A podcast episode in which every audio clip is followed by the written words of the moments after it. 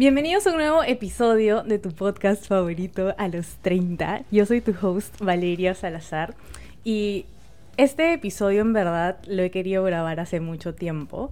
Eh, hace tiempo quería hablar sobre este tema justo y por fin hoy vamos a hablar sobre la espiritualidad, la energía, las manifestaciones, la ley de la atracción por ahí. Y bueno, creo que últimamente estamos más conscientes de la energía que cada uno tiene de lo que es capaz y también creo que hay todavía personas que no se dan cuenta de lo importante y de lo cuidadosos que tenemos que ser con este tema.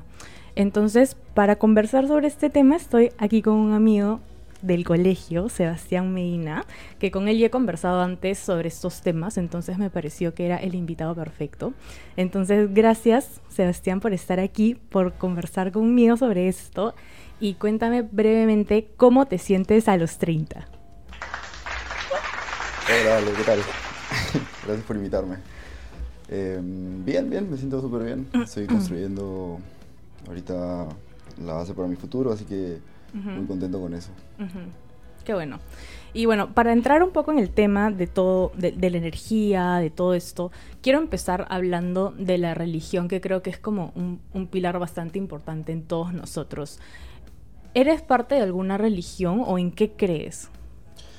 Eh, no, no me considero parte de ninguna religión en verdad. Eh, sí creo que hay cosas muy importantes de cada religión. Creo que cada religión aporta diferentes puntos de vista a los individuos y que eso hace que, que uno se enriquezca más. O sea, ese es mi punto de vista, ¿no? Eh, las religiones creo que han aportado muchísimo en, en, en, la sociedad, pero también creo que han causado un retroceso tremendo. sobre todo la religión católica, porque mucho, mucho, muchos, muchos años hemos tenido em, represión y, o sea, básicamente te han obligado a, pensar de, una forma, de cierta forma, ¿no? De estar de acuerdo con ellos y, y con su forma de, pensar. Las religiones son como un, como un paquete, ¿no? Em, vienen, vienen una serie de, de ideas que en las que tú tienes que creer en todas. Y si no crees en todas, entonces este, no eres parte de esa religión. Sí, eso es cierto. Yo siento lo mismo. Como que te juzgan si es que no crees en alguna, alguna rama de la religión. Mm, claro. Y, tiene un montón de rituales que a veces no tienen mucho sentido. Entonces, eh, no tiene nada de malo cuestionarte y, decir, o sea, una interrogación propia, ¿no? Y decir qué está bien y qué está mal para ti, qué te hace sentido a ti. este, pero sí, por ejemplo, o sea, el, budismo eh, me parece una religión muy interesante y habla sobre mucho el tema del desapego. Eh, ¿Qué es el desapego? El desapego es cuando, eh, por ejemplo, ellos plantean que toda la, todas las fuentes de dolor, de, de tristeza, parten del apego, que es el, el acto de no poder desapegarte de cosas que tú deseas. ¿no? Entonces, ese deseo al no, no conseguir lo que tú quieres, te está causando dolor. Y mientras más tú te puedas desapegar de esas cosas, menos dolor vas a sentir. Eso me parece súper interesante. Y también me parece chévere el tema de la reencarnación. Ellos tocan mucho ese tema y creo que por ahí va la cosa. O sea, una serie de vidas que uno va teniendo para ir aprendiendo. Y por ahí de repente ya está ir pagando karmas pasados. La otra vez estaba viendo un video de de que no me acuerdo si te lo llegué a pasar. Creo que sí, no me acuerdo, pero era un video de una mamá que grababa a su hijito. O sea, estaban creo que estaban como manejando por un, no sé, por un campo, por un bosque o algo así, pasaron por un puente y el chiquito le dijo como, acá me morí. O sea, acá morí. sí, sí me acuerdo. Y cosas así, ¿no? Y, era como una compilación de videos de varias mamás que juntaban videos de, niños diferentes que les decían cosas así, ¿no? Como, o sea, le decían este, que había estado en la guerra, eh, ¿no? Cosas raras que en verdad no tienen explicación y no, yo no le encuentro por lo menos una explicación lógica más que realmente vengan de otra vida. Sí, es que yo creo que también va por ahí, o sea, los niños a veces se acuerdan de cosas que que no tiene sentido que los que lo sepan, ¿no? Y, sacan, no sé, conclusiones o dicen cosas que están, ¿no? Te quedas así, what the fuck. Sí. Entonces, mm, creo que mucho se tiene que ver con que los niños recuerdan mucho más que nosotros, los adultos. Pero en, los, o sea, en, el inicio de la vida de los niños. O sea, cuando somos niños Sí, y también los niños obviamente son más sensibles también. Hay Sí, niños que ven cosas que...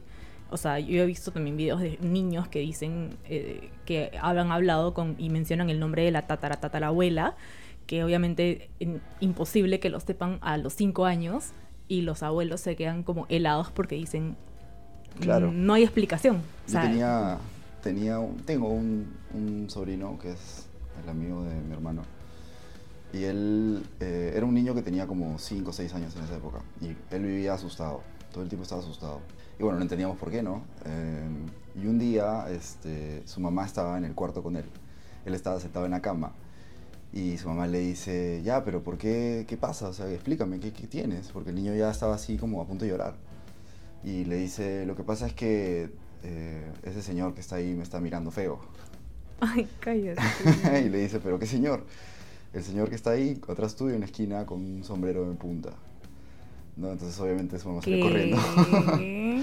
y, y ese es una, un pequeño episodio, ¿no? Entonces ese niño... Pero eh, el señor nunca supieron quién era, nunca sospecharon de nada, eh, simplemente no, era una persona. O sea, ¿y sabes qué es lo más loco? Que después de unos años el niño dejó de ver esas cosas.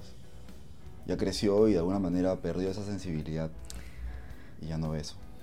Mm. Es que yo creo que los niños también son, ah, como dices, son bien sensibles, pero debe, de- debe tener algo que ver, no sé, tal vez la, como la pureza que tienes de niño, que a medida que vas creciendo tal vez como dejas de ser tan inocente y no sé, pasará algo que la perderás. Sí, probablemente sea eso. Y, y también un tema energético, ¿no? No sé. De repente ya te vas volviendo más terrestre y como que vas obedeciendo más a tus cinco sentidos y empiezas a creer más en la razón que en el tema espiritual. Entonces, un poquito por ahí lo dejas de lado.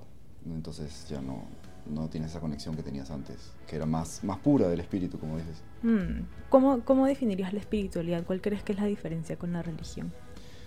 Eh, mira, la- yo creo que la espiritualidad es para la gente que, que ha pasado por cosas muy difíciles. Eh, porque, o sea, es, es mucho de desapegarte, justamente. Es mucho de entender tu, tu lugar en el universo.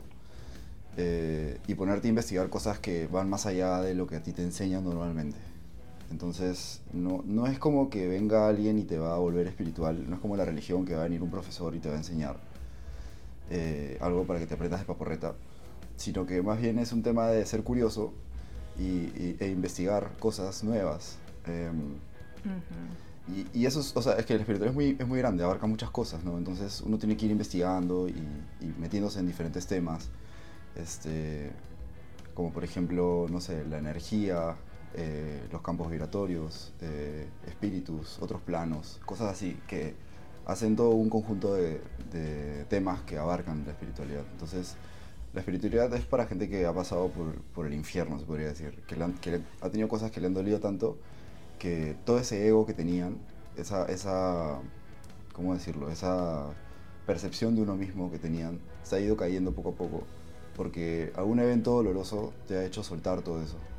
Y has quedado tú como, mm, ¿cómo decirlo? Como, un, como una persona recién llegada, ¿no? Como que se te cayó la piel Ujú. y quedaste tú energía. Ya, y eso, ahí ese es el principio de la espiritualidad. El dolor es un gran maestro. El dolor es como que el mayor maestro, porque es el que te enseña eh, las lecciones más grandes.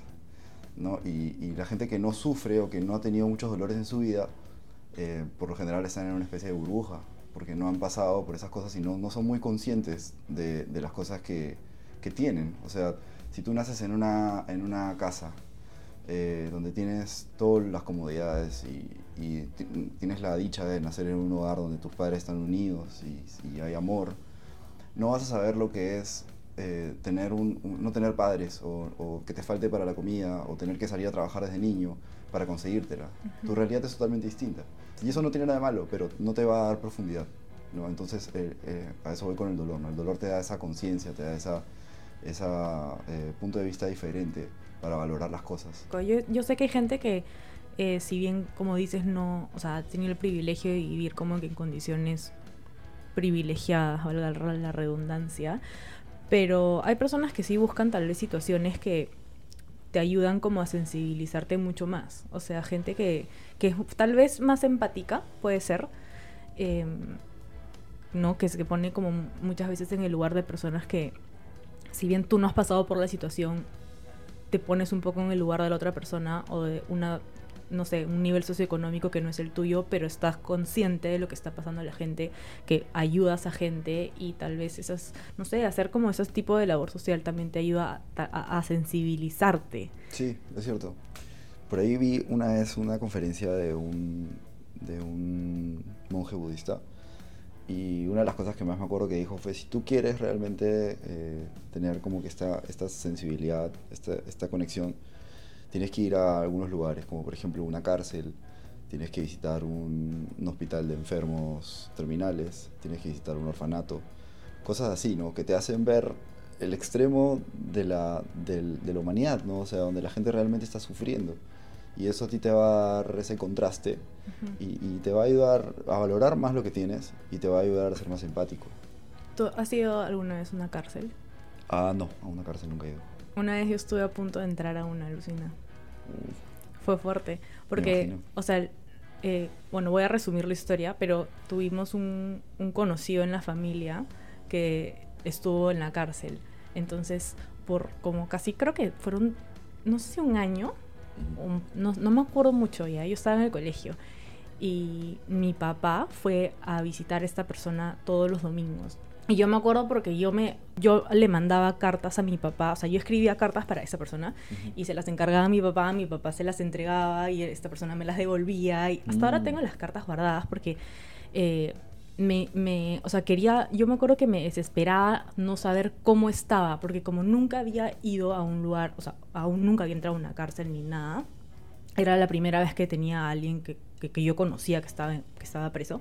Entonces me, me partía el corazón no saber en qué condiciones estaba. Yo quería saber si tenía cama, si estaba abrigado, si tenía comida, cómo, cómo se bañaba, con quiénes estaba. yo me imaginaba tipo las películas de terror que literal las manos salen por las rejas y todo oscuro. O sea, me imaginaba lo peor.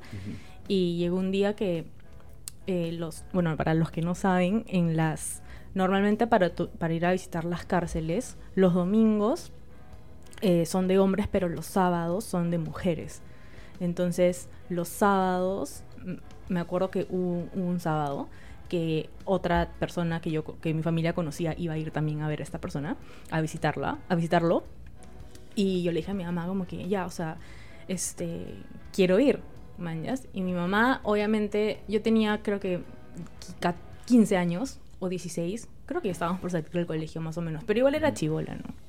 Y fue palta porque me acuerdo que me puse falda, porque tienes que ir con falda y polo y todo. O sea, me, mi mamá me hizo quitar todo, tipo cero aretes, cero cadenitas, todo, me quité todo, fui con unas toms las más viejas que tenía. Eh, me acuerdo que llevé una cámara a rollo y tomé fotos durante todo el camino hasta llegar porque era en el Callao. Y al final mi mamá no me dejó bajar del carro, pero sí me llegué a ganar con escenas bien pendejas en la puerta del penal. Wow. Tipo, los sábados son los días que se encuentran las, las, amantes con las esposas y van las hijas y se pelean en la puerta. Man, es un escándalo, tipo, es como, es un mar de, de mujeres todas con falda y te alquilan, o sea, te alquilan faldas, te alquilan sandalias porque no puedes entrar con pasadores, no puedes entrar con correa, no puedes entrar con nada. Y te revisan, o sea, te toquetean a la hora de entrar. Entonces, al final, obviamente, mi mamá no me dejó, pero eso fue lo más cerca que he estado y fue... Bueno, ya está la puerta. Llegué a la puerta. Qué duro. Y, y, tengo el rollo todavía que nunca lo revelé. Mm. Alucina. Sí, fue fuerte, pero sí, o sea... Sí, qué fuerte, me imagino esa experiencia de haber sido... Lo tengo grabado en mi mente. ¿Ves? Y, y ese tipo de experiencias son las que te marcan. Ah, ¿Y a, hospitales has ido? Sí, sí, sí, he estado en, algunos. Em, hace tiempo hacía voluntariado. durante algunos años hice voluntariado y fui a hospitales con, con, ancianos y también hice mucho voluntariado con niños en casas eh, tipo orfanatos. Sí, o sea, es, es una experiencia única, en verdad te puedo contar un poquito sobre mi trabajo con niños. Para mí, o sea, yo entré pensando que iba a ayudar a los niños y terminó siendo al revés. O sea, los niños me terminaron ayudando a mí un montón porque me cambiaron el chip, me dieron una energía que no tenía. Y compartir con ellos y estar tanto tiempo con ellos. Y eran niños que, o sea, los niños en sí no, esperan mucho, ¿no? O sea, simplemente te apareces con un chocolate y les cambias el día. Y, y eso fue una experiencia muy bonita. Trabajar con ancianos sí es un poco más complicado, es un poco más... eh, es difícil, pero igual fue, fue bonito. Pero creo que es sanador también. Porque Sí. al final, as- o sea, así los niños te han ayudado a ti. De hecho, también como... O sea, te llegas... a- No sé, a mí me pasó también que hubo un tiempo que em, iba a Mincando, que ibas a, a lugares como alejados a... No solo a jugar, sino a, enseña- a, a enseñarles este, matemáticas o ayudarles en cosas de lenguaje o a leer libros, cosas así. Y era increíble el, sen- o sea, el- ese sentimiento de saber como que estaba haciendo algo por lo menos por estos niños, tipo, por lo menos algo. Y era un trabajo que teníamos que ir, me acuerdo, todos los sábados a organizar lo que íbamos a hacer, las actividades. Y era, no sé, era demasiado bonito. Por Sí, pandemia sí. cerró, pero Claro, por pandemia se complicó todo. se, cer- se cerraron un montón Pero de sí, o sea, eso es algo muy, muy bonito que, que todos deberíamos hacer alguna vez. Sí.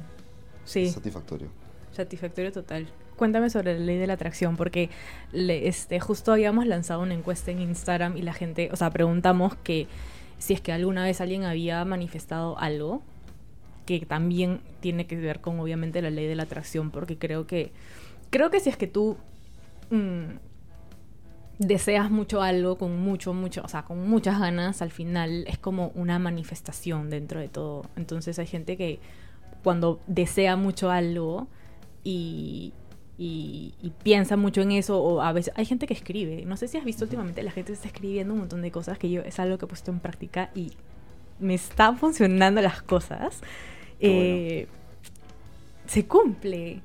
Y bueno, lanzamos una encuesta en Instagram para los que, no sé si los que vieron, pero hubo mucha gente que comenzó a poner eh, que habían manifestado eh, el ascenso en su trabajo, habían manifestado, no sé, un montón de cosas como random en verdad, pero que a la misma vez yo sí creo demasiado en la ley de la atracción, pero creo mucho más en escribirlo. No sé si sientes que cuando escribes le pones como un, un peso. Sí, a- claro. Sí, sí, qué bueno que te esté funcionando. Este, la ley de atracción, pucha, sí, de todas maneras. Es, es un poco de todo, en verdad. La, la- o sea, el, universo te escucha, ¿no? Está en constante... eh, está pendiente de ti. Escúchame, el universo hace poco es que no, voy a contarlo. O sea, yo empecé el año pasado ya escribiendo. Escribiendo y quería, este, empecé escribiendo mis metas. Metas y puse tres, tre- como que tres columnas, ya. eh, metas a, a corto plazo, a, largo, a mediano plazo y a, a largo plazo. Las de corto plazo, o sea, escribí todo, todo, todo, todo. Eh, y luego como me, me olvidé un poco, eh, es un cuadernito que literal dije, esto va a ser para escribir, escribir como mis cosas y punto. Este, y lo tengo ahí.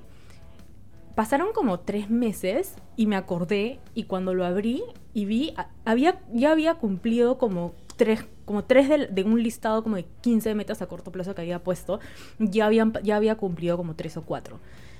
Y, y dije como, what? O sea, no, dije, bueno, en verdad, igual las iba a cumplir, como que no, dije, No le importancia. no le di importancia, dije, bueno, igual las escribí porque ya. Y seguí haciéndolo, seguí, seguí, seguí, como taché algunas, como que refrescaba mi lista. eh, y esto fue a fines del 2021. Y en Año Nuevo me acuerdo que llegué a, a- a completar casi todas, creo que me faltaron dos metas a corto plazo, que había, las había logrado como tachar. Y mediano, de mediano plazo me parecía que también había, había tachado algunas, no me acuerdo muy bien. Pero ahora que inició el 2022, eh, volví a hacer como otra vez como metas 2022. Ujú. Y hace un par de días justo abrí de nuevo mi listita. Y increíblemente se me siguen cumpliendo las cosas. Bueno. Y le estaba pidiendo también como al universo que me mande señales eh, hace unos meses. Y también me están mandando, o sea, no sé si soy yo, no sé si es mi mente, no sé si en verdad yo me estoy bloqueando, si es que en verdad es mi mente que me está haciendo ver cosas, pero es lo caso porque a veces, o sea, digo, si no es el universo, si, si no es eso, ¿qué es? O sea, realmente estoy sintiendo señales, un montón, cada vez más. Y es que porque estás teniendo, le estás dando más fe Les- sí, creo que sí. y lo estás manifestando más. O sea, eso se autoalimenta, como una bola de nieve. Al principio es, es chiquito y ahí va creciendo, va creciendo, va creciendo y de ahí, uff, ya no tiene cuándo parar. Entonces lo que tú estás haciendo eh, creo que es lo correcto porque has em- empezado a manifestar cosas chiquitas. Sí, empecé Las- las chiquitito. Las, has empezado a conseguir y eso te ha empezado a dar más confianza. Más confianza igual más fe. Entonces has empezado a trabajar cosas más grandes y poco a poco, ¿no? Entonces así es como funciona y en verdad, o sea, lo que tú te propongas lo vas a poder conseguir, siempre y cuando le des el esfuerzo que necesita y la fe. Ajá. Estás creciendo, estás trabajando por ello y estás creyendo que lo vas a lograr. Sí. Claro, es- o sea, eso es básicamente cómo funciona la ley de atracción. Y, y- y la fe, en verdad, o sea, ¿qué es la fe? La fe es como que cada célula de tu cuerpo esté convencida de que lo vas a lograr. No haya ni una pizca de duda en ti. Y tú ya lo veas, tú, tú veas esa, esa realidad que tú, que tú quieres tener, sea la que sea, tú ya estás convencido de eso. Y, por ejemplo, eh, Gandhi decía, para que, algo se, para que algo se cree, primero tiene que crearse en, su- en tu mente. Si tú lo creas en tu mente, es cuestión de tiempo antes de que lo lleves al plano material, al plano físico, donde estamos nosotros. O sea, a través de la imaginación. ¿no? Entonces, ese ejemplo me parece buenazo, porque Gandhi era un brother que estaba en India y en esa época India era terrible, o sea, estaba totalmente ocupada por los ingleses. Y él se imaginaba, eh, él tenía claro en su mente cómo quería que sea India y cómo iba a ser, él estaba convencido. Y al principio obviamente todo el mundo le había dicho que estaba loco, que no hay forma, que no lo iba a lograr. Pero él, con su fe inquebrantable y con esa pasión que tenía por, para, para demostrarla y, y ese- y un montón de talentos más que tenía, él pudo, eh, esa realidad que tenía en su cabeza, pudo llevarla a todo un país y hacer que toda, y, y transformar mental, mentalmente el país. O sea, la mente de cada ciudadano de ese lugar se convirtió gracias al ejemplo de él. Y Wow. obviamente ese es, ese es un ejemplo súper fuerte ¿no? de, de- de la atracción y, y de crear con la mente. Entonces, este, sí, Gandhi era un capazo. Qué loco. Qué loco. Yo a veces digo, o sea, ¿será que realmente la mente es tan poderosa? O sea, yo digo, o sea, volviendo al ejemplo que decían, ¿no? Tipo, si es que no lo escribiese o si es que no lo manifest no me, no me no hubiese imaginado todo lo que escribí, Ujú, se hubiese llevado a cumplir. Claro. Probablemente no. Si no te hubieras eh, propuesto hacerlo, Probablemente no. claro, porque ni siquiera tenías el objetivo claro. Ajá. O sea, uno puede avanzar en la vida y puede ir en círculos, como puede uno avanzar en la vida e ir en- como una flecha, en línea recta. Tal cual. ¿no? Entonces, si tú, si, primero que nada tienes que tener el objetivo claro. Una vez que estés seguro que ese es tu objetivo, avanzar hacia eso. Día a día trabajar por eso y a la, a la, a la par creer en que tú puedes lograrlo. Y hay otra cosa importante que es eh, el nivel de vibración que tú tienes. Porque mientras más alto tú vibras, mejores cosas vas a traer y probablemente más rápido vas a conseguirlo. Entonces, eh, hay una serie de cosas que puedes hacer para cuidar tu vibración. Y, por ejemplo, el tema de la comida. O sea, todo lo que tú te metes al cuerpo tiene un nivel energético. Eh, no es lo mismo comer un vegetal que comer un cadáver. Y perdóname a la gente que come carne, pero es así, o sea, si tú comes verduras estás comiendo alimento vivo, si tú comes carne estás comiendo células muertas. Eh, y hay una cosa que se llama el pH, que, que es el ácido y el alcalino, ¿no? Entonces, si tú logras tener una dieta alcalina, entonces vas a estar más, más saludable, ¿no? Y, y, bueno, eso también conlleva que, el hecho de que estés libre de, de enfermedades. Este, y la dieta ácida, que viene a ser todos los alimentos que son, por ejemplo, el café, las carnes, el alcohol, los cigarros, el- los alimentos procesados con- que tienen azúcar, todo eso te lleva al lado ácido. Y por otro lado tienes las legumbres, las verduras, la fruta, que es alcalino. Entonces, eh, no te digo que solamente vas a hacer tu dieta así, porque es imposible, pero sí Ujú. puedes tener un balance. Sí. ¿no? Y cuidar eso.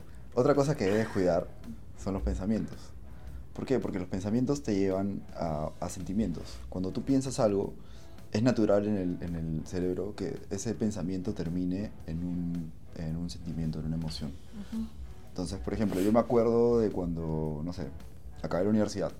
Y eso para mí fue una felicidad enorme. Y por consiguiente me pongo feliz. O me acuerdo cuando, no sé, perdí un partido. Y eso me pone triste. ¿no? Entonces mis pensamientos me llevan a emociones. Y emociones negativas o emociones positivas van a, a- a definir qué tan, qué tan bien o qué tan mal estás vibrando. Qué tan bajo o qué tan alto estás vibrando. ¿no? Entonces es muy importante cuidar los pensamientos. Por eso es que hay que estar atento. Y no sé si has escuchado el álbum de Laguna Pai que dice que se llama Atento.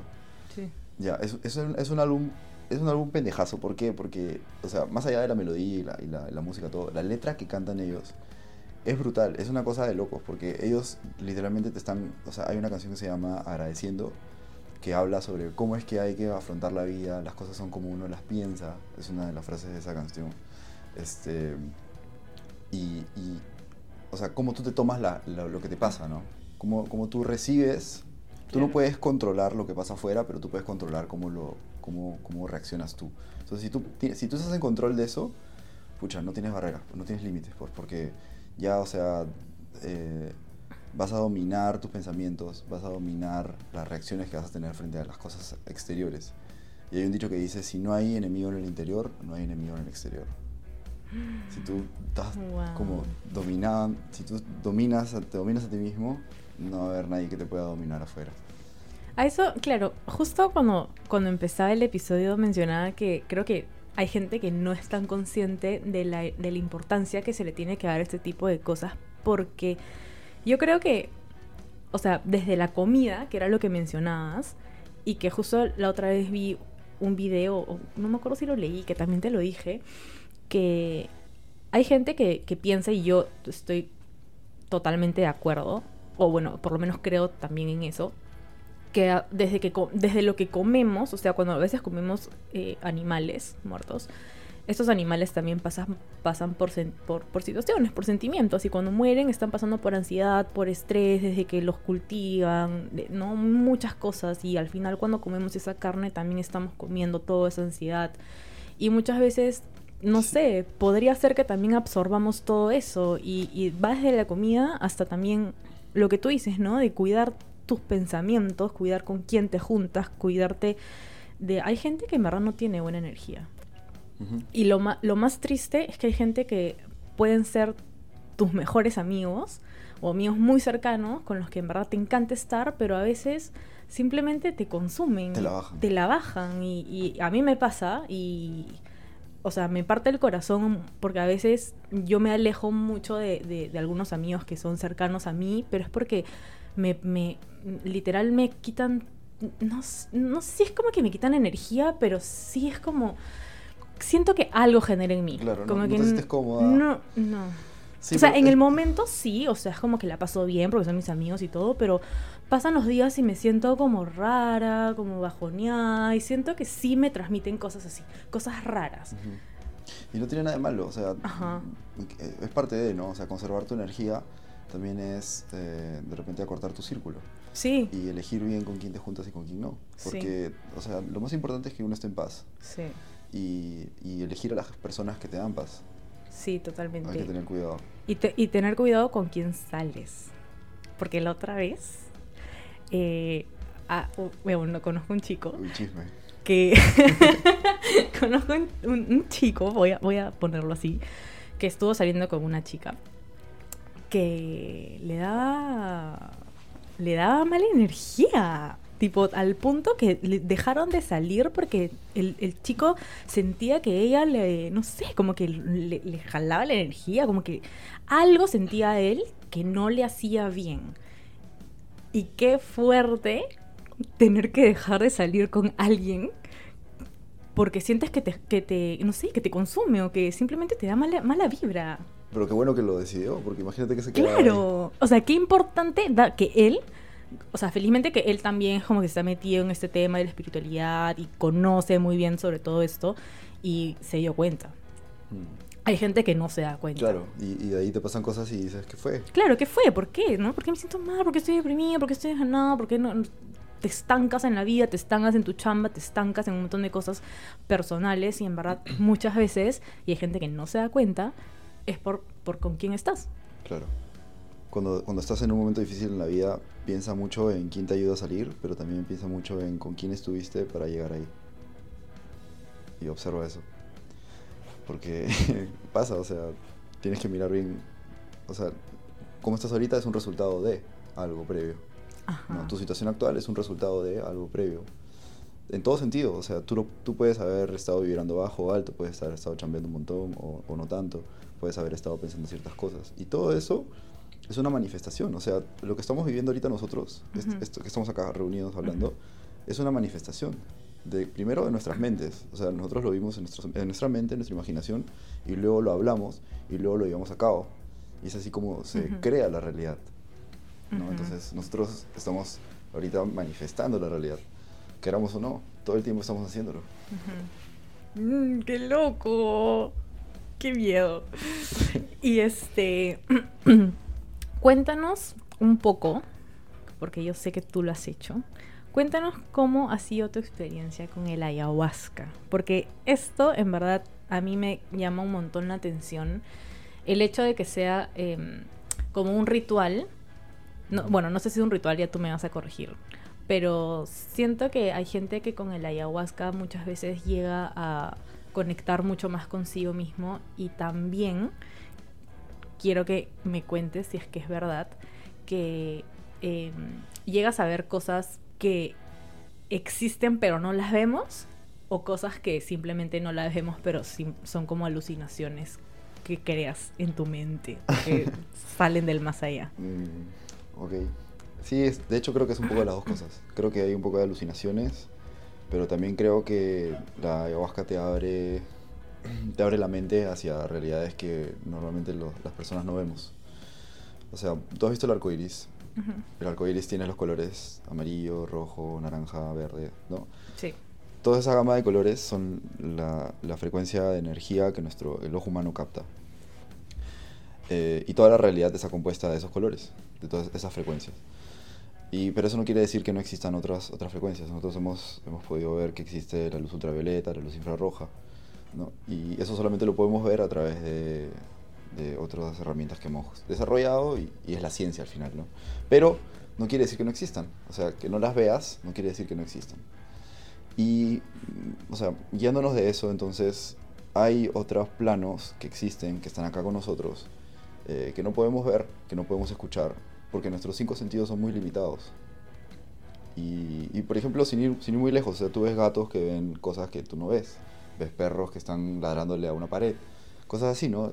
Y, y no sabes qué son, pero ellos están viendo cosas que tú no, no puedes ver. Entonces, así es como funciona eh, un poco esa- eso, eso de la energía eh, y las frecuencias. Entonces, este, lo que hace la ayahuasca es abrir, eh, eh, bueno, lo primero que hace es abrir la glándula pineal. que ¿La es qué? La glándula pineal. La glándula pineal es una, es una glándula chiquitita del tamaño de, un- de una almendra que está ubicada en el cerebro, que estaba dormida y es, eh, no sé, es como que mucha gente dice que es con la que, con la que nosotros tenemos acceso al universo, a poder ver estas cosas. Y lo que hace la ayahuasca es estimular esta glándula. Wow, eso no sabía. Una glándula que nos, nos- Glándula pineal se llama. O sea, es la que nos permite conectar con el universo. Sí, tal cual. Tal cual. Y hay un montón de, de, de que se- como textos sagrados y ejemplos en los maya o el mismo Buda. Has visto que tiene una, como una especie de piña en la cabeza y eso simboliza la glándula pineal. ¿Por qué? Porque era el despierto. El Buda era el despierto, Ah, ¿no? Era el, el- el- Ah, ya no el sabía. que estaba más despierto. Ajá. ¿Y, y qué quiere decir estar despierto? Quiere decir que tienes acceso a esto, a esta, a esta información que normalmente no se ve. ¿no? Entonces, el Buda hacía ayahuasca, no. Claro. Pero o, la desarrolló a través de mucha meditación Wow. y sabiduría, porque supuestamente la- la- el tema de Buda es que él reencarnaba y se acordaba de todas esas vidas y al acordarse de todas esas vidas acumulaba toda esa sabiduría. ¿Cómo podría ser yo para saber si es que, o sea, cuál fue mi vida anterior, ¿sabes? Eso me lo tendría Ah, regresiones. que regresión. Sí. Quiero saber eso. ¿Ya? Voy a Este, hacerlo. Te paso un contacto si quieres. ¿Ya tienes? ¿En Sí, sí, serio? tengo. Ya, sería interesantísimo Ya, perfecto. para conectar. Sí, sí, es chévere. Este, bueno, volviendo al tema de la ayahuasca. Ay, pero espérate. ¿Por qué, hiciste, ¿Por qué decidiste hacer el ayahuasca? ¿Por qué decidí? Ujú. Am, siempre he sentido que me ha llamado un poco Mm, Ya. y eh, me considero que soy muy curioso. Ujú. Am, he probado un montón de cosas y Ah, ya, ok. Fue por, más que nada querías hacerlo, no fue, fue por curiosidad. Ya. O sea, y, y un poquito, o sea, la historia de cómo llegué ahí fue porque yo empecé a investigar y a preguntarle a amigos que sabía que habían hecho. Ujú, Y una amiga me recomendó a una persona que se llama Manuel ujú. Am, para hacer con él, porque le da mucha confianza. Entonces eh, le escribí a Manuel, estoy hablando del año 2015 más o menos, y le escribí y le dije que quería hacer, pero que tenía un montón de dudas sobre, sobre la ayahuasca, ¿no? Y él me dijo, ya, ¿sabes qué? No hay problema, si quieres nos encontramos eh, y hablamos sobre esto. Todas las dudas que tengas, yo te las, te las voy a contestar, lo que yo sepa, lo que pueda contestarte, ¿no? Buenazo. Yo dije, ya, bravazo. Entonces nos juntamos y hemos hablado como hora y media. Y yo le he hecho un montón de preguntas y cosas. Y después de hablar dije, pucha, ya, definitivamente este pata me da confianza, es súper buena onda, o sea, la tiene clara. Y, y, y todos los checks, ¿no? Entonces él me dijo, eh, la ayahuasca es, o sea, hay dos, dos caminos, la gente lo hace por dos cosas. Una es porque tiene alguna cosa muy fuerte que quiere curar. De repente, un- no sé, perdió a algún pariente o ha sucedido algo muy trágico en su vida y le está costando salir adelante. Ujú. O de repente tiene alguna adicción a alguna droga que pasa mucho. O de repente ha sufrido algún tipo de accidente y está tratando de recuperarse. O también es para gente que quiere, este, ya como que tiene algún despertar y quiere profundizar en, esta, en este despertar de la conciencia. Yo dije, eso es lo mío porque sentía esto, pero, pero quería meterme más y más y más. Entonces, eh, nada, un día eh, me dijo, ya, te voy a pasar la voz cuando hagamos. Entonces, llegó el día y me acuerdo que fui a la casa de un amigo este, y, le, y le dije, no, oye, escúchame, llegué con mi mochila. Y me dice, ¿qué fue? Le digo, me voy a hacer ayahuasca. ¿Qué? Sí, sí, me voy a hacer ayahuasca. Y me dice, ya, ¿pero con quién? Le, dice, le dije, con un grupo de gente que no conozco. ¿Acá en Lima? en Pachacamac. Ay, ay, ay. Ajá. Con un grupo de gente que no conozco y, y a mi brother estaba palteado. Entonces, este, nada, agarré y le dije, te voy a escribir como a, que en- a las 8 de la mañana, del, del día siguiente, mañana serán las 5 de la tarde, creo. Y te voy a contar qué tal me fue, mañana. Y brother estaba aterrado, pero ya, me fui me mandé. Y entonces, este, llegué a este lugar que era en Pachacamac, que era como una especie de campo de retiro. Y bueno, entonces, eh, previamente de eso, tú haces dieta, ¿no? Como comes bien, comes súper sano, no comes carne, no tomas alcohol durante al menos tres días. Y, y estás limpio para que la ayahuasca entre y, y tenga un mejor efecto. Y entonces, eh, entré a esta carpa, este, donde nos sentamos todos en círculo, Qué miedo. súper grande y todo bien oscuro, ¿no? Entonces, eh, todo, es, todo es de noche para esto. Empiezas como eso de las eh, 10 de la noche, más o menos. ¿Por algún motivo en especial? Para la oscuridad, porque el viaje tiene que ser interno. Wow. Entonces, bueno, tienes una fogata al medio y, y todos están sentados alrededor con un montón de distancia. Eh, y entonces el, el curandero empieza a preparar, eh, o sea, ya tiene preparado esta, esta sustancia que es la ayahuasca y la mezcla con una planta que se llama chacruna, que es como una raíz que sirve para que la ayahuasca no eh, haga un mejor efecto en tu, en tu estómago y no, no, no lo digieras tan rápido, ¿no? Entonces empieza a prepararla y es una sustancia así como media negra, viscosa, media ácida. Este, Ácida. ah. Sí, sí, es súper intenso el sabor. Y entonces empieza a llamar uno por uno y se va acercando. Y él mira, eh, o sea, evalúa varias cosas para ver qué, qué, tan, qué dosis te da, qué tamaño de dosis te da, ¿no? Entonces, a ver si de repente eres una persona que ya ha hecho varias veces, o eres una persona, o por tu tamaño, o, qué tanta resistencia él cree que tienes, ¿no? Entonces trata de ir de menos a más. Te da poco y ahí te pregunta si quieres más, o sea, después de un rato, ¿no? Entonces tú vas, te acercas, vas con una intención, dices como una especie de oración, pero en tu cabeza, como que lo que, lo que estás buscando ¿no? con esta planta, ¿qué, ¿qué intención tienes? ¿Qué le estás pidiendo? Porque la ayahuasca tiene una personalidad, o sea, es, es, es, es como parte de la cosmovisión andina, que ellos decían que eh, la montaña tenía una personalidad, el mar, el sol, la lluvia, todos tienen una personalidad, le dan una personalidad a todo. Y la ayahuasca no es la excepción, a, a la ayahuasca le dicen abuelita porque es muy sabia y porque enseña y porque te cuida como una abuelita. Te da el, el amor que te da una abuelita. Entonces, ese es como su chapa. y entonces, este, tú tomas eso y te vas a tu sitio. Más o menos esperas unos 40, 50 minutos y el efecto empieza a, darse, ¿no? Te empiezas a marear un poco, ya te sientes como que medio, ¿no? Medio que estás entrando en la onda. Y el curandero empieza a hacer esos cantos eh, con quena, con, con zampoña. eh, y empieza a, y a- empiezas a entrar en una especie de trance que es guiada mucho por los cantos que hace el curandero, pero también te ayuda eso, porque el viaje en sí es, es fuerte, eh, sientes muchas cosas. Y la ayahuasca, o sea, lo que te decía de los planos, ¿no? Está el plano físico, el plano mental, el plano espiritual y hay un montón de planos más. Y la ayahuasca, yo, o sea, mi opinión es que esto entra en todos estos planos y va buscando cosas que no estén bien o cosas o energías oscuras o negativas y las va recolectando, las va cogiendo. Es como una aspiradora, ¿no? Y empieza a limpiar, a limpiar, a limpiar, a limpiar, a limpiar. Y cada vez que va avanzando el viaje, lo va eh, materializando, lo, lleva- lo va llevando al, al campo material. ¿no? Entonces, al final, tienes como una especie de bola negra en el estómago que la botas, ya sea yendo a, haciendo caca o vomitando, o, o, bueno, esas dos en verdad. Es más, te dan un balde para que tú tengas a tu costado en el viaje, por si quieres vomitar. No, entonces, eh, sí, es, es, es fuerte, no es, no es como fumar un, un ¿no? No es cualquier, cualquier viaje. Y bueno, lo chévere es que la ayahuasca, o sea, te hace pasar por momentos oscuros para luego llevarte a la luz. Y te dice, todo lo que tú hagas, hazlo con amor. Esa es como, para mí, fue la mayor eh, enseñanza que me pudo dar, ¿no? Porque yo pasé, Ah, o sí. sea, en, en la primera vez que hice había terminado con una ex no hace mucho y me estaba costando un poco como que poder avanzar. Y fue lo caso porque, o sea, en una de esas visiones, esta- yo estaba como que en la esquina arriba del cuarto de mi ex. O sea, veía el cuarto así perfecto, ya. ¿Qué? Obviamente que, o sea, yo creo que esa era mi imaginación. Ajá. Y la veía ella eh, llorando en su cama. Ya, y, y la veía ella llorando en su cama así hecha bolita. Y yo como que me acercaba y le decía, perdón.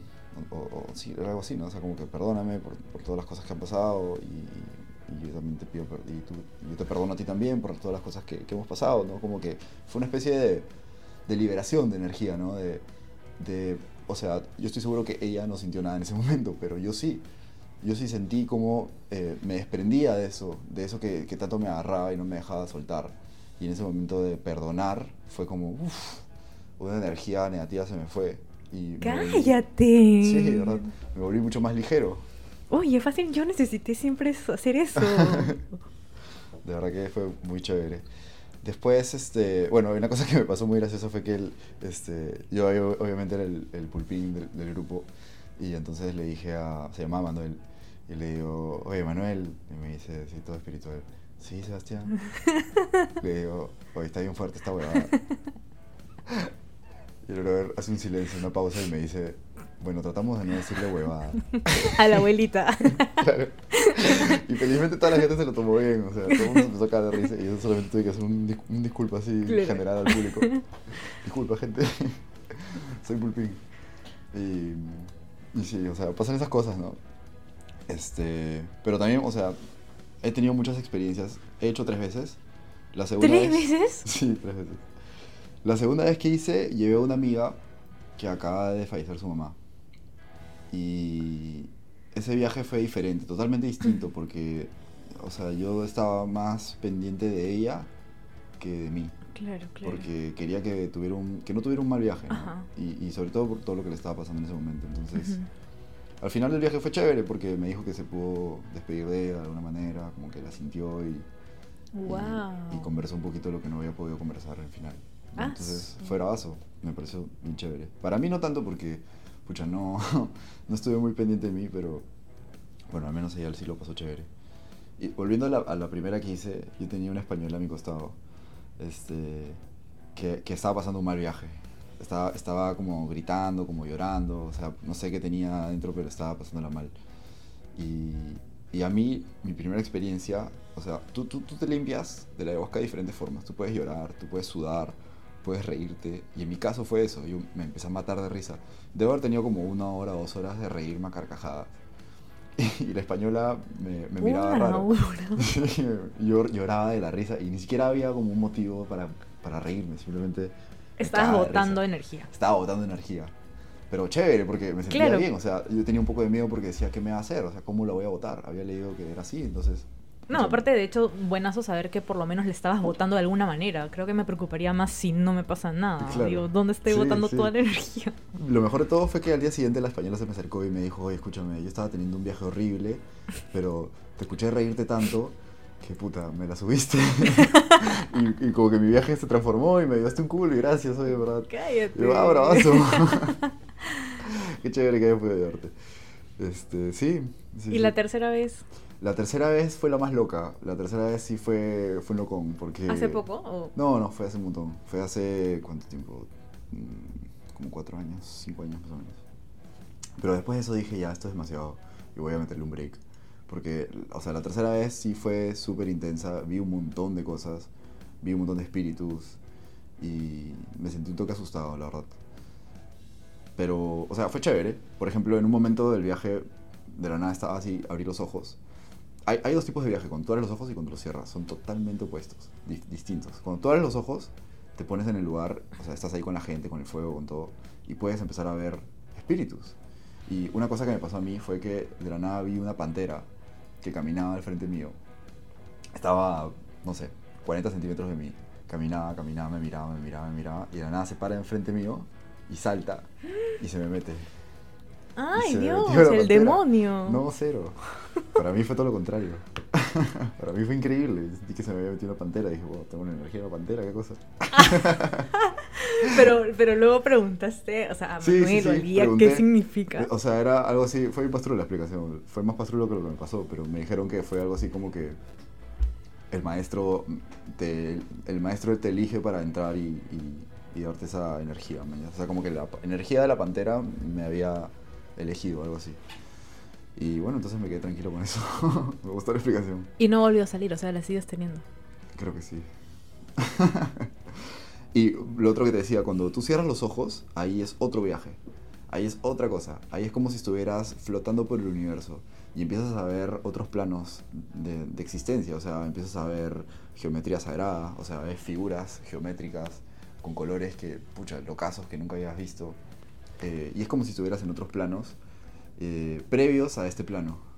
¿no? Entonces, no, no, no, no, tienes las mismas formas, no estás acostumbrado a ver estas formas y creo que el ojo humano tampoco las captaría y por eso te decía lo de la glándula pineal, que creería que, que la ayahuasca lo activa, la activa y hace que tú viajes con eso.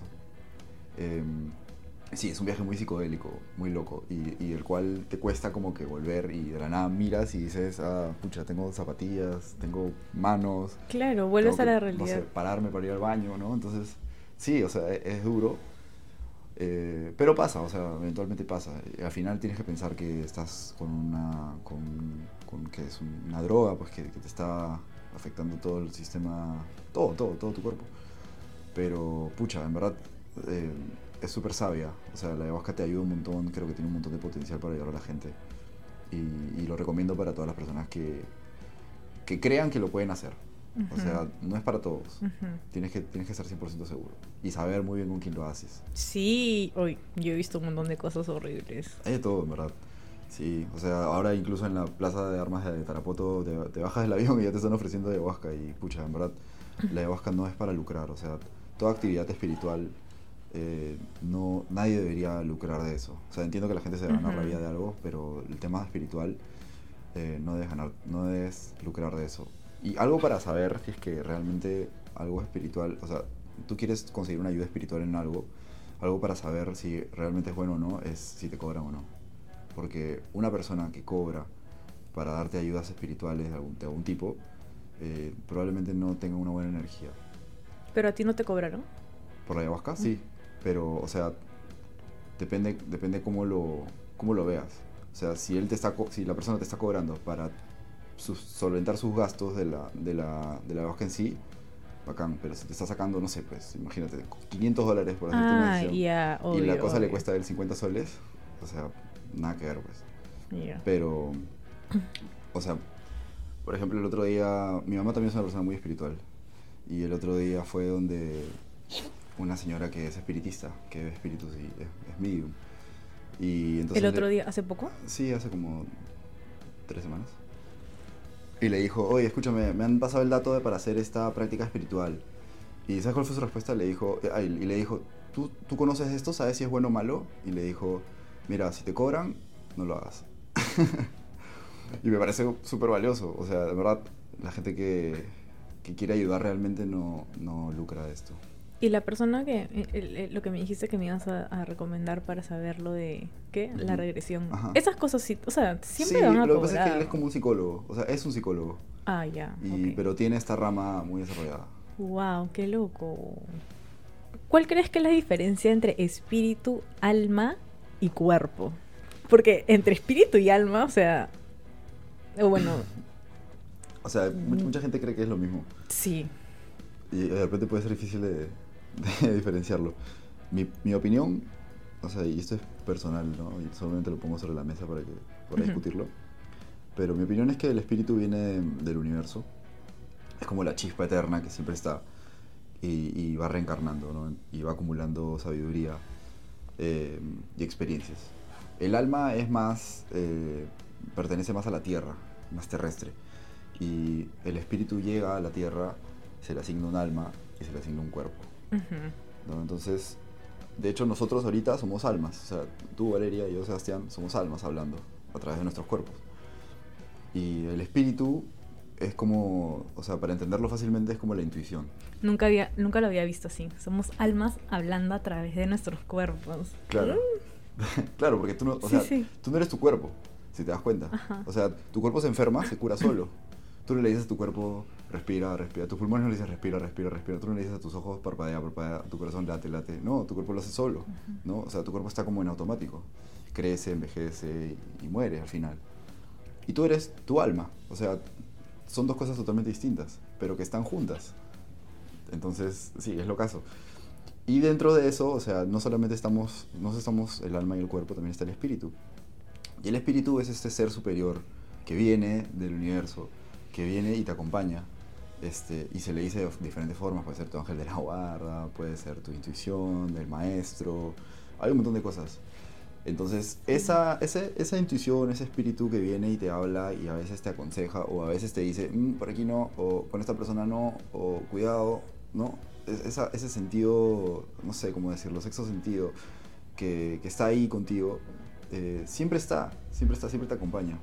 Sí, justo hay una. Tengo. No es una. Es como la. Hay una chica que se llama Andrea Cacho. Que no sé si la has visto, no creo. Bueno, es una chica que recién ha abierto su, su página en Instagram de. Porque ella, es- ella es arquitecta, o sea, chambea como arquitecta y todo el tema, pero es medium.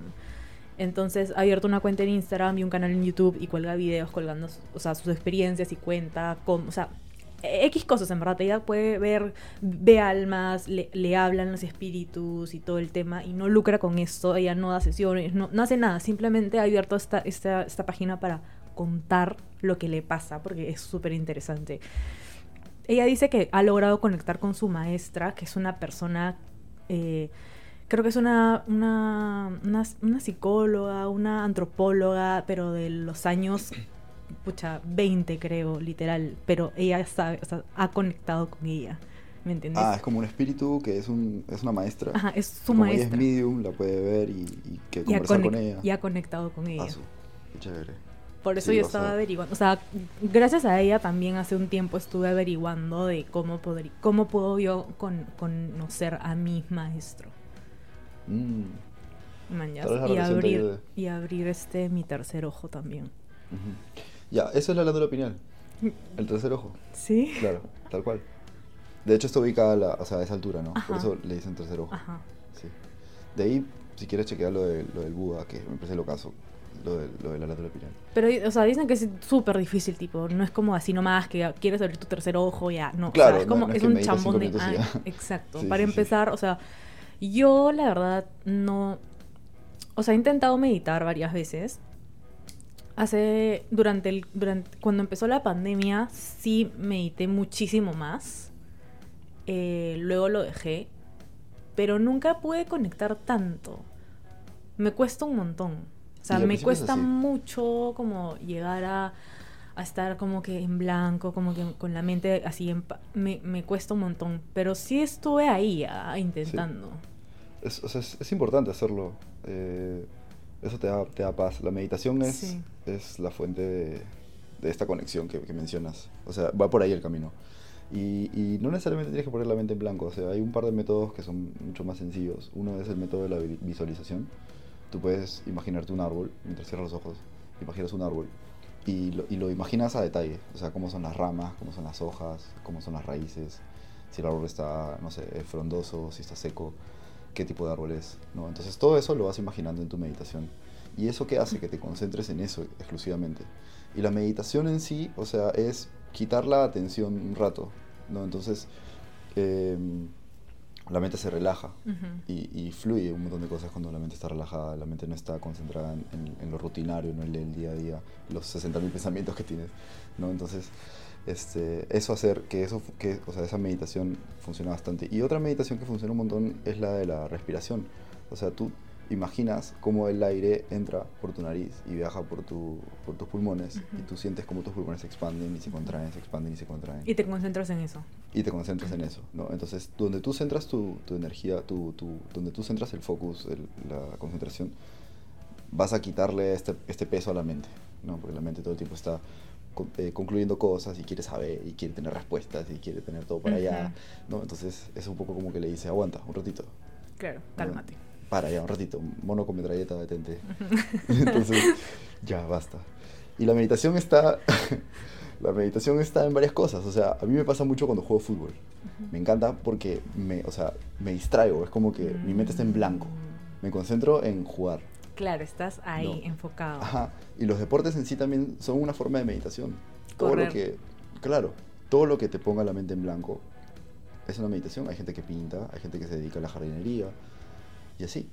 O sea, cuando tú estás cuidando tu plantita, no estás pensando en otra cosa más que en la plantita. ¿no? Y eso hace que un poco la mente se relaje. Y ya entrando al tema del miedo, que es muy interesante, o sea, al miedo no lo puedes vencer.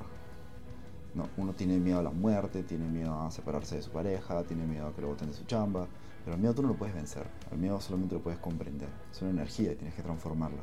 Y la única forma de transformarla es comprendiéndola. Entonces, si tú entiendes la fuente de tu miedo, ¿por qué le tengo miedo a esto? Haciendo obviamente una serie de preguntas y yendo muy adentro, puedes transformarlo. Puedes, puedes cambiar esa energía y, y superar ese, ese trauma. Uno no puede vivir con el miedo, uno siempre tiene que luchar contra él, o, tratar de transformarlo, o tratar de entenderlo, para que él, o sea, se reduzca. Eso es eso es súper interesante. Justo estaba viendo la otra vez un video de una chica que explicaba literal lo que has explicado ahorita, pero también lo, lo tomaba para temas de, eh, de traumas que, como tú dices, ¿no? Traumas que has tenido de niño que tal vez, como no te acuerdas, hoy que ya eres grande, tienes ciertos miedos que no te explicas por qué son. Pero cuando haces ese tipo de regresiones y te das cuenta de dónde viene el miedo o por qué surgió este trauma, lo entiendes y al final es como, no, no es que llegas a eliminarlo, no sé, no sé, me imagino que tal vez sí, ¿no? Se llega como a minimizar tu miedo, pero es a raíz de que entiendes de dónde viene. claro, es que le quitas la energía. Es como que, ah, ya sé de dónde viene, o sea, ya sé por qué es esto, entonces ya. Claro. Uno a veces está demasiado pendiente de su miedo, le da esa energía, le da un montón de energía y está grandazo el miedo. Pero tú decides a qué le das energía, de repente eso ya para ti no es tan importante. Y cambias, y entonces tu foco cambia a otro lado. Y entonces el miedo pierde esa energía que tú le estabas dando. Qué loco. Sí, es lo caso. Así es como funcionan los amuletos también. O sea, los amuletos, por ejemplo, no sé, una piedra de amatista. La amatista dicen que tiene, o sea, que atrae la energía positiva. Y tú, tú puedes tener una, una amatista, no sé, el tamaño de un carro en tu casa, una amatista gigantesca. Y tú crees que esa amatista de verdad te va a traer buena energía. Tú le estás dando esa energía a esa amatista, e, esa, esa energía, esa fe, ese poder para traer cosas buenas. Tú estás depositando en ella eh, tu fe y por consiguiente estás manifestando, atrayendo cosas buenas. Porque tú estás seguro que esa amatista te va a funcionar. Entonces, y, y funcionan un montón de cosas. O sea, uno puede tener de repente un amuleto mucho más chiquito y puedes tener, no sé, no sé qué puede ser, de repente una piedrita o alguien vino y te dijo cuando eras niño, oye, ¿sabes qué? Si tú tienes esta cadenita, esta cadenita contigo, siempre vas a estar protegido, ¿no? Entonces, eso es un amuleto. Claro, ya, la que tienes ahorita. Literal. Y siempre está protegida. Claro, y te sientes protegida. Sí. Es más, cuando me la quito a veces digo, mm, mm, ¿Ya ves? algo me va a pasar. Entonces tú le das esa energía a ese amuleto. Pero eh, en realidad, o sea, ¿el amuleto está haciendo algo por ti? O sea, ¿esa cadena está haciendo algo por ti? ¿O eres tú el que está creando esa energía alrededor de ese amuleto? Tienes que un poco cuestionar eso también. Eh, tiene que ver con la superstición también, me imagino. Sí, sí, sí, bastante. O yo... Yo eh, soy súper supersticiosa, súper. ¿Ah, Sí. ¿Tocas madera? Sí. ¿Pisas las líneas? No. Todos los checks. todos. Soy demasiado supersticiosa, demasiado. Eh, cuando estaba en la universidad a veces daba los... No, a veces en verdad siempre, ya, confesión. Yo daba todos mis parciales y finales con el mismo sostén. Tenía un sostén negro. porque si es que no me lo ponía, eh, uh, um, o sea, sentía, y no me acuerdo de dónde, fácil como que una vez que me saqué 20, lo tenía puesta y Claro. dije, este es, y lo usé por siempre. Alucina. Sí, Eso, sí, o sea, sí. lo guardaba para esa semana de exámenes y arrancaba el lunes y me lo ponía y a- martes, miércoles, jueves y todos los días. Wow. Pero, ah, o sea, es que todo está en la mente, porque al final ni siquiera me acuerdo si es que... Obviamente ah, me habrá ido mal en algún examen, pero yo... Le das la fe. O sea, claro, yo en el momento yo estaba segura porque tenía el sostén negro puesto. Pero sí Pucha, soy así, O sea, con son, todo. así son los amuletos, son los casos. O sea, Ujú. Tú le das la energía y, Claro. y el, y el amuleto funciona por ti. Y después dices, ah, me funcionó por el amuleto. Ajá. Y eso es, o sea, lo que decíamos al principio, ¿no? Que poco a poco se va alimentando esa confianza y, y- esa fe va creciendo. Y en lo que puedas conseguir también, tus objetivos son más grandes cada Ujú. vez. Había una persona en India, había una persona en India que se llama Osho, que es un líder espiritual muy conocido y que daba conferencias por todas partes. Y entonces lo grababan, lo grababan haciendo sus conferencias y la gente le preguntaba cosas. Y de eso hicieron una serie de libros. Hay un montón de libros y, y están en diferentes, o sea, tratan de diferentes temas. Hay uno que es buenazo, que te lo recomiendo, que se llama Miedo, de Osho. Y habla básicamente de las inseguridades que uno tiene, ¿no? Entonces, es- la forma de hablar de Osho es como bien cruda, es como bien directa, ¿no? Entonces te dice, a ver, la gente a qué le tiene miedo, ya, a ver, a, a, no sé, accidentarse. Ya, bueno, entonces, si tienes miedo a accidentarte, no te muevas, pues, no salgas de tu casa, quédate en tu cama. Claro. Ah, no, pero aguanta, el 95% de la gente se muere en su cama. Entonces, pucha, tampoco te quedes en tu cama. Pero fácil, si te quedas en tu cama, te cae un- el techo. Entonces, no, entonces siempre estás como que. No hay forma de no tener miedo. La única forma de no tener miedo es estar muerto. O ser un robot.